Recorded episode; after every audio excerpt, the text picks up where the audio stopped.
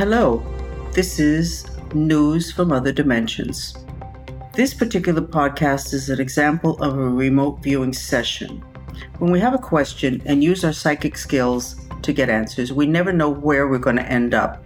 In this case, even though we were looking for something very secretive and esoteric, which is the cause of evil and its connection to the liver, the information we found is compatible with Chinese medicine. In Chinese medicine, the liver is associated with the element of fire, and most people already know that too much fire in a person makes them feisty, argumentative, and even emotionally and physically violent.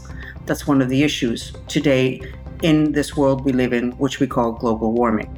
So the connection between the liver and evil is not so weird, but we were not expecting the information about it being the doorway to evil. Welcome to News from Other Dimensions, a podcast exploring other energetic realms beyond the physical dimension, revealing hidden factors and influences that can take you from being a victim of unseen forces to becoming a master of your destiny. Here is your host, author, shaman, remote viewer, and multi-dimensional international expert with more than 40 years of experience, Francis Fox. Uh, today is the 8th of December 2019, and we are investigating the liver. And we're wondering about the connection between the liver and the lance that pierced Jesus Christ when he was on the cross. And what I'm reminded of is if you ask human beings where in their body is love, they will point to their heart. And they're pretty secure in that. But when you ask a human being where their hatred and anger is at, they are not sure where it's at in them. And if they are thoughtful enough, they'll say the liver. Well, I'll hold it in my liver, but most people wouldn't even know that because the anger does not originate in human beings. Love does originate in human beings, but anger doesn't. But anger has the doorway from beings that would want humans to be angry at each other to overwhelm the love that they feel, and that doorway is the back of the liver.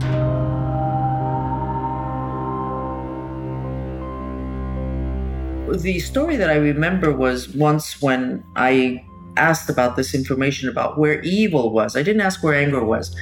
I asked where love was in humans, the heart, and I asked where evil was, and nobody knew where evil originated in humans because it doesn't originate in humans. And what I got at that point, I was conversing with an ET, and the ET, I said to the ET, Where does the evil come from? And the ET laughed and said, We hold a mirror in front of us when there is evil, and the human sees themselves rather than us and assumes that they are evil.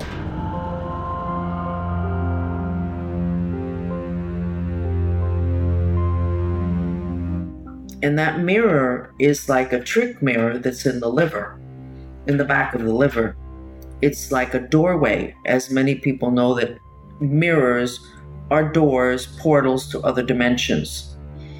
This didn't feel right when I said it because it was almost like I was thinking when I was saying it, and I'm not supposed to be thinking when I'm reading. But now I'm actually seeing it. It's it's like a like a revolving door when you're going into a large building and there's a revolving door that's what it looks like in the back of the liver. So if you ask a specialist, a liver specialist, about the back of the liver versus the front of the liver or the side of the liver, they may be puzzled, but there will have been several of them that will have noticed that there's something different about the quality of the back of the liver versus the side or the front of the liver. There's a reason why it is it wraps around. Is it the only organ that wraps around a human? Because the lungs don't wrap around. The kidneys don't wrap around. The heart doesn't wrap around. I don't know of any other organ that wraps around, but the liver does. And there's a reason for that, for it to be in the back. So when I was having this conversation with this ET a couple of decades ago, the ET was laughing at the fact that they put up this mirror and then the human looked in the mirror, saw themselves, and assumed that they were evil. And then the ET got angry and pulled away the mirror and went away because it had given me some information that would be very liberating for human beings. So let's go back to Jesus Christ and the cross. Where they were able to pierce him was in the liver. What does that mean? That means that was a weakness. In other words, where your what you would call your aura, where you would call your the canopy of the mind streams is strong, uh, literally it cannot be pierced. Uh, magicians know that. But where there's a weakness, then you can be hurt. And Jesus Christ had a weakness in his liver. Um, that's why he was pierced there very specifically as a message to mankind of pay attention to the liver.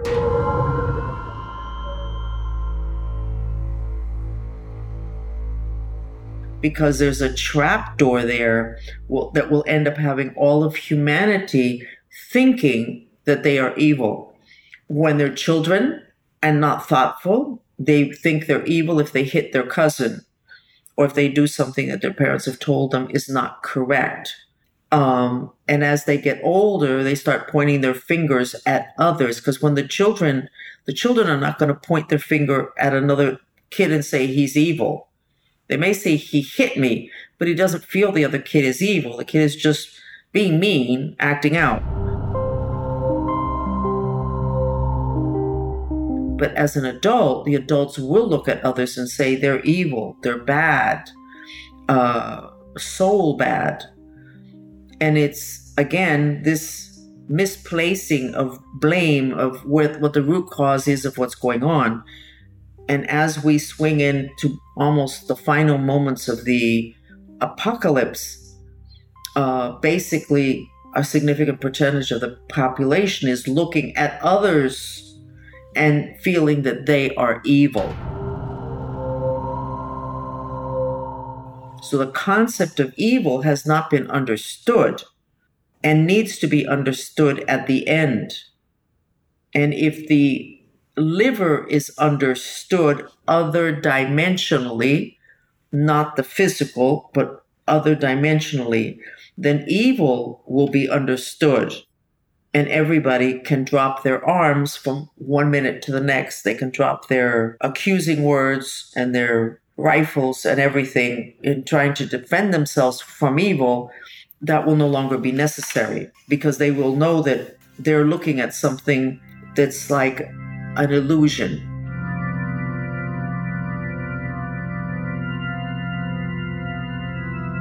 So when that ET put a mirror in front of herself because it was a female, she was explaining to me the illusion of evil on planet Earth as if it was something that initiated with human beings when it did not and does not. It's initiated by off planet forces, but that have played this game to turn human beings against each other. So, a study of the liver in depth at the other dimensional levels will reveal this and by September 9th of next year, this study can be complete to the point that it can be presented to a very large public in such a way with graphs and with information that even the most simple people are going to be able to understand it and go, oh, oh, oh. So then my father was not really bad. He was trapped in a dynamics in a magical, illusionary game in which he ended up reflecting, like a mirror, something that was not him or of him. So the chore is to look at enough livers at any and all levels that Rosie decides to look at them at, but to always include the other dimensional portal aspect of the liver.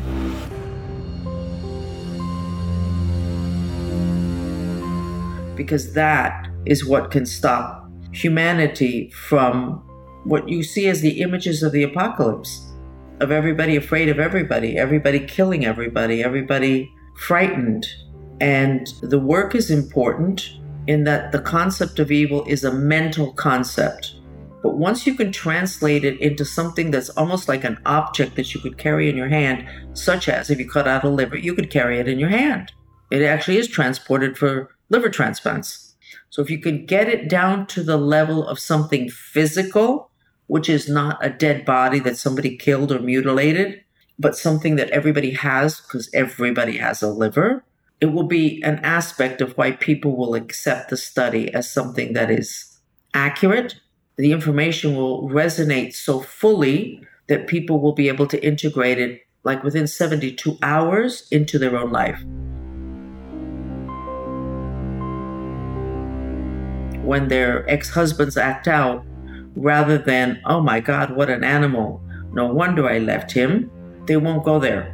When they see another country let's say, invading their country and their people dying, they won't go to that country's evil, those people are evil. They're, they're not going to go there because they'll know that that's very silly because that's not the truth. So, the study of the liver, and it should be a study of the whole liver, but it's the back of the liver and its portal characteristics that are going to be able to turn people around to where they can understand the good in them that was the question I asked 25 years ago. Where is good in human beings? And everybody would answer in the heart when they thought about it. And we would say, Where is evil in human beings? And nobody had an answer. And it was because evil does not initiate within human beings. What we see as evil has been basically a magic show on planet Earth. Now that you get a taste of the very unusual information that could come through in a remote viewing session. We hope you return for more. Thanks for listening. Stay tuned for several more minutes for a sensory therapy session by listening to the purifying energy of the sound of water.